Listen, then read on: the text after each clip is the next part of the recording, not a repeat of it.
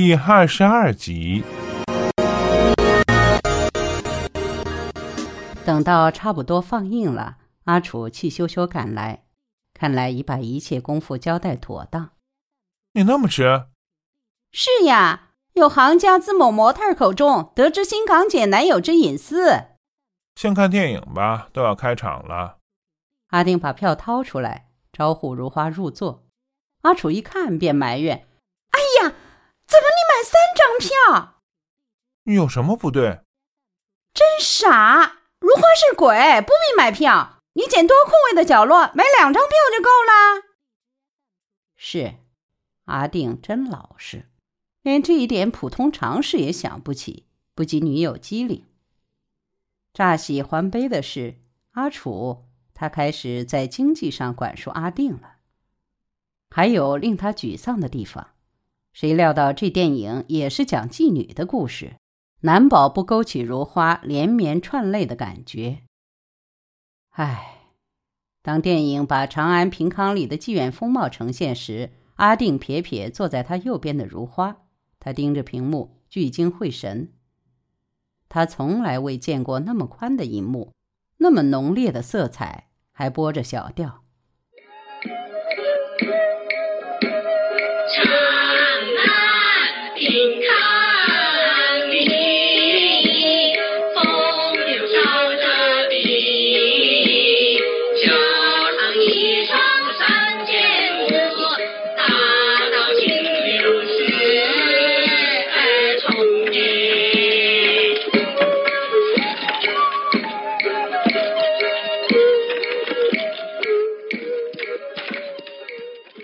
他浅浅的笑了，联想到唐熙四大天王风月无边，一种原始的骄傲，到底也是花魁。他肯笑起来也就好了，阿定放心。这一戏有一位没有什么身材的女明星出演，她叫夏文熙。阿定从来没有看过她的电影，也从来没有看过这么幽艳性感的表演，像男人的身体。却加上极女人的风流，豪放的叫人炸舌，还有同性恋镜头。如花低下头，他敢打赌他脸红。但现场的观众犹不满足，他们都是午夜场常客，不懂欣赏盎然古意，只愿主角未曾彻底把器官展览，有些在鼓噪。脱了，脱了，上吧！来自四面八方的叫床配音与银幕呼应，就像一群兽在杂交。如花吓得半死，连鬼都受不起的惊吓，人却若无其事。还有断续的传呼机声作伴儿。别怕，这是午夜场的特色。一场床上戏完事，有人呼啸抗议不过瘾，还在痛骂电检处。到了最后。戏中的鱼玄机被杀头了，在心爱的男人耳畔哼着自己的诗：“秋日折罗袖，愁春懒起妆，一袖无家宝，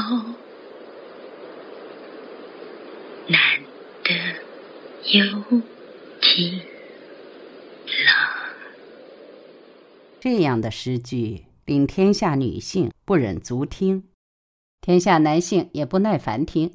早已有粗暴的男人起坐，啪啪的声音如蝙蝠在拍翼远扬。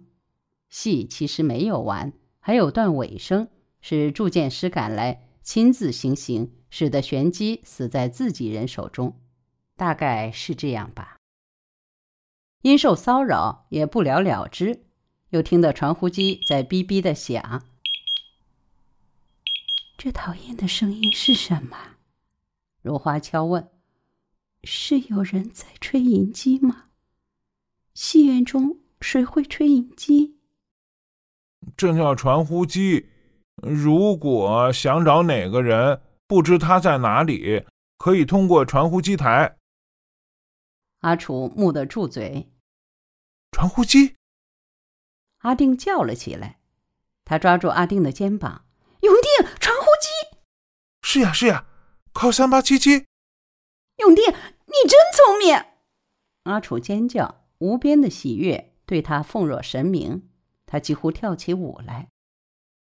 他把整个身体攀过来如花那边，阿定夹在中间，被逼聆听他向如花絮絮解释这物体。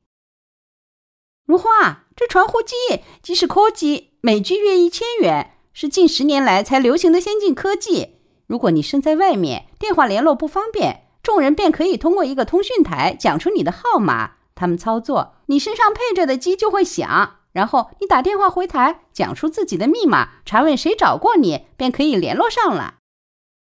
如花听得用心，但阿定知道他一点儿都不明白，这多繁琐，是他狭小天地之外的离奇诡异，恍惚迷茫。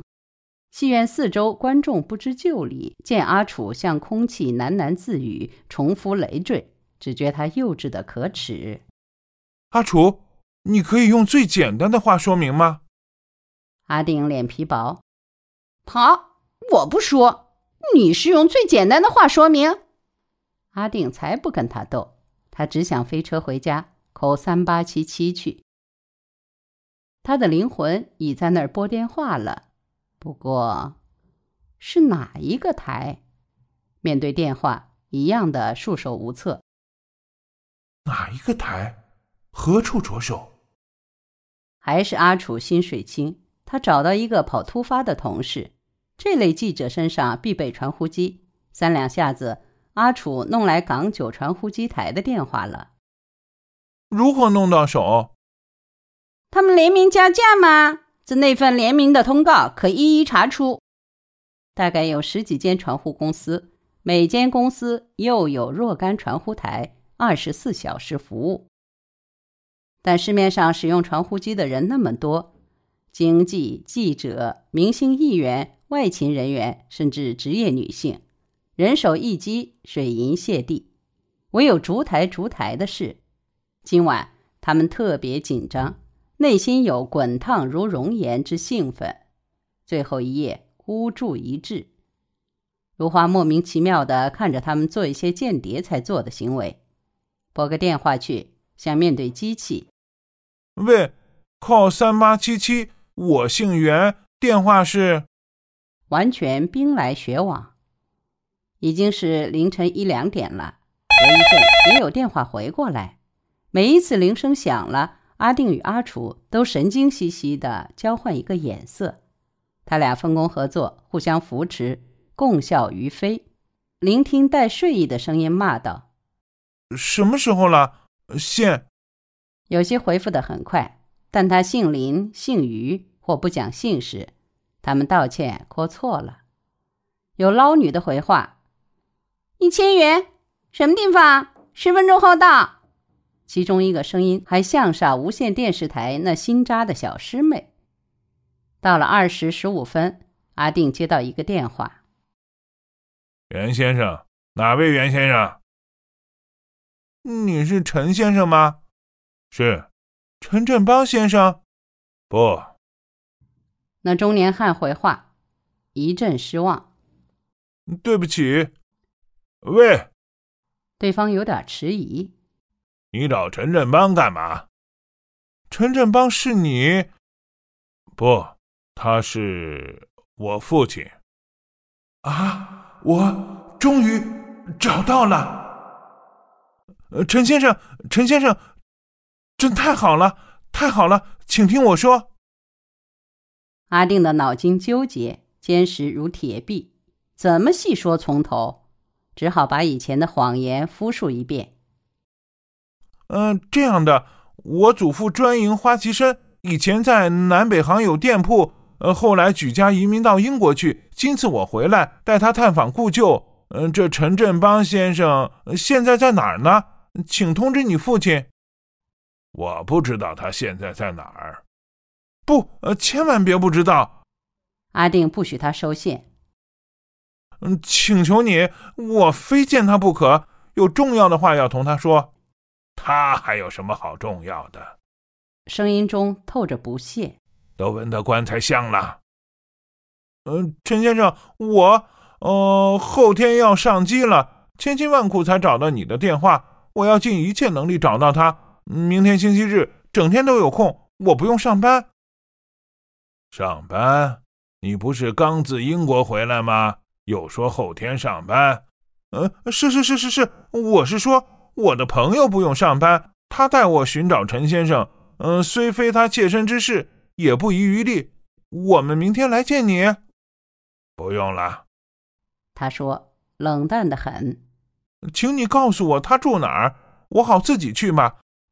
上帝，拜托你老人家好好感应他，叫他吐露消息，否则功亏一篑，抱憾终生。袁先生，老实说，我那父亲，我不知道怎么说才好。他在我很小时已离弃我们母子，战事发生，生意凋零，家道中落，我还是靠母亲辛苦培育长大，才有今天。所以，你母亲可是程淑贤？是呀，你都晓得啦。陈先生，我对你们一家很熟悉呢，比他还熟悉。起码他并不知道，在他母亲之前还有如花，所以祖父托我一定要与他面谈一切。